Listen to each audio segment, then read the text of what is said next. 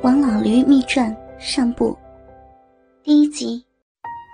倾听王最新地址，请查找 QQ 号二零七七零九零零零七，QQ 名称就是倾听王最新地址了。老实人就是大家都觉得很胆小、很怕事，所以就夹着尾巴老老实实做人的人，也就是大家觉得可以随便欺负的人。所以，一般被大家称为老实人的人，都是活得比较窝囊的。其实，这只是表面现象，有一部分人就是在老实人的伪装下，竟干些不老实的事儿。因为有老实的外衣做掩护，一般人也不会把那些胆大包天的人才敢做的事儿联系到他们。所以，这样的人做起坏事来。其实更厉害，比一般的人都厉害，因为很难发现他们，所以他们都会长时间为所欲为，破坏力更比明目张胆的坏人大得多。王老驴就是驴山屯人公认的最老实的人，人前屁也不放一个，就知道闷头干活，因为他从小是个孤儿。还是个地主的黑崽子，所以自小受尽欺负，还不敢反抗。其实，他娘本是个穷人家的女儿，因为老地主没有儿子，就强娶了他娘。谁想他娘第二年就生了他，老地主有了后，万分高兴。可惜，没几年全国解放，再后来，他爹老地主被斗死了。他娘也跟个外乡的人跑了，丢下他一人成了孤儿。可他一点都不恨他娘，因为他亲眼看到他娘受的那些屈辱。王老驴知道，娘是因为受不了那些屈辱才丢下他跑了的。他为娘的逃跑感到高兴，因为娘终于脱离苦海了。那年，王老驴才十三岁。他发誓要用一生的时间来报复那些折磨他和他娘的人，所以即使他受尽屈辱，也没有离开驴山屯他要坚守在驴山屯因为只有在这里，才更有机会报复村人，所以他坚守着。自此，王老驴成了全村人的孙子，连小孩子都欺负他。本来。他是有名字的，是他的地主爹花钱请人起的，很绕口，所以人们就不愿意叫了。也不知从哪天起，人们开始叫他王老驴，因为他住的地方是以前村里的驴棚，村人还算好，给了他三间驴棚，其实是三间很结实的房子。是因为以前在里面养驴，所以成了驴棚，所以村人都不要，而村里面又没有什么驴可养了。王老驴又是给村里放羊的，所以村人忽然发了善心，把三间没有人要的驴棚给了王老驴，这也就成了王老驴的家。房子在村部的后面。和村部六间大房子紧靠在一起，其实就在大房子后面，只有一墙之隔。村部前面是个大平场，平时村人开会用的；两边是存放粮食的仓库，四周种了很多树，所以是个很幽静的地方。只因为养过驴，所以就没有人愿意要了，也就便宜了王老驴。三间房子，还有外面的院子，成了王老驴的天堂。院子里面和四周也种了很多的树。人前的王老驴分外老实，其实王老驴一点都不老实，只是从小被欺负怕了，所以故意装孙子，要保护好自己。王老驴还是驴山屯学问最大的人。因为他爹请私塾老师教了他五六年的书呢。当然，这事儿只有他自己知道。他把一村人都当成了自己的仇人，所以，他背地里竟干些不老实的事儿。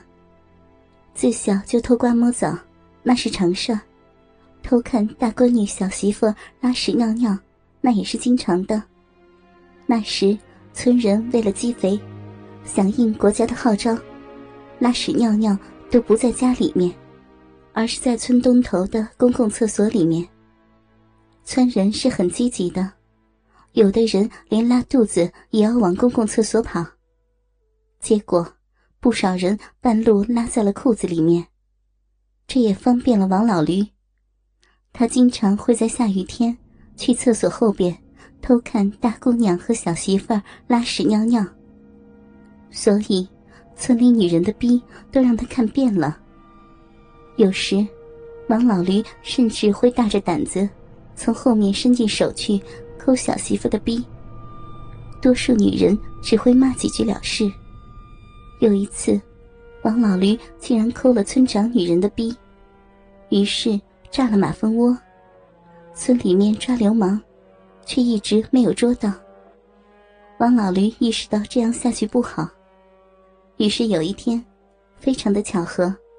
村长女人又在厕所里面尿尿，而村里面有名的老光棍刚好走到厕所门口，王老驴就非常及时的伸手抠了村长女人的逼，非常用力的抠了几下，然后跑进了后面的庄稼地里面。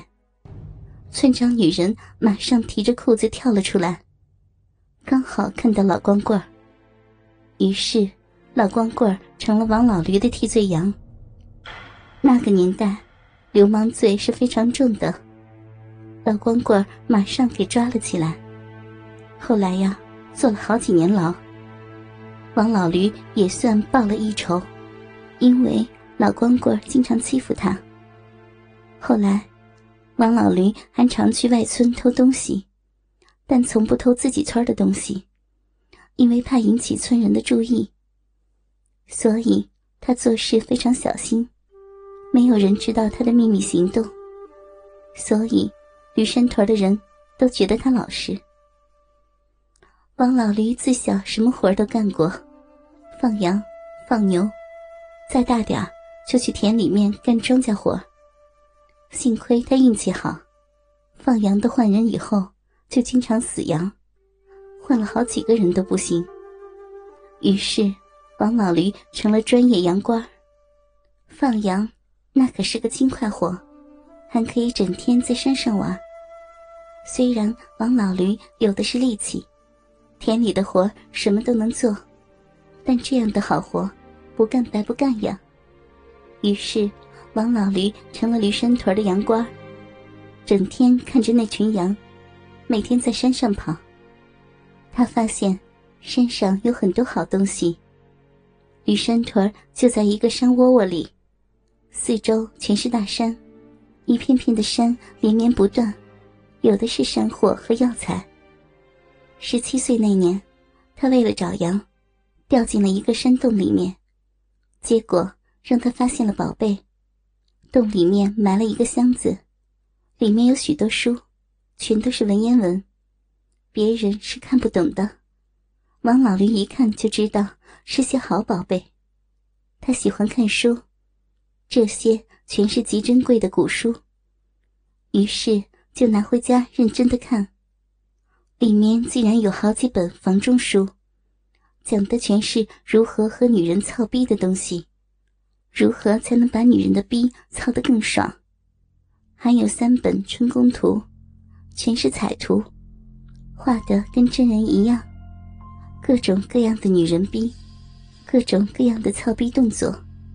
看得王老驴屌硬的跟木棒一样，真想找个女人戳进他逼里，好好的操一顿。还有一本书是讲如何做各种各样的春药，名字很好听，什么玉女思春丸、寡妇叫春膏。另外还有两本书是练武功的一套功夫，一本是内功练内气的，一本是外功。练各种的动作招式，很是强身健体。那一夜，王老驴彻夜未眠。他又想起了当年他娘的屈辱，村长和乡长两人一起操他娘，一直把他娘操的逼唇都肿了才完事儿。后来，妇女队长桂花领着两个女人又逗他娘，把他娘脱得光光的，先把奶头给捏肿了，又用鞋子把他娘的逼打得肿得老高。痛得他娘像杀猪一样的叫唤，还扯下了好多的逼毛。到最后，三人脱下了裤子，撅着个大腚，蹲在他娘脸上，一人尿了一泡，还捏着娘的鼻子让她喝尿。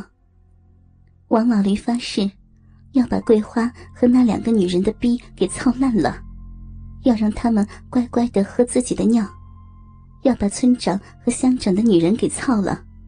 要把驴山屯所有的女人的逼都操了。当然，现在女人的逼一时半会儿的也操不到了，要有机会才行。先每天练功夫，练得身体越来越壮。后来，一般的四五个青年都不是他的对手。王老驴闲来无事，就会想着怎么报复村长，怎样才能把村长的女人的逼给操了。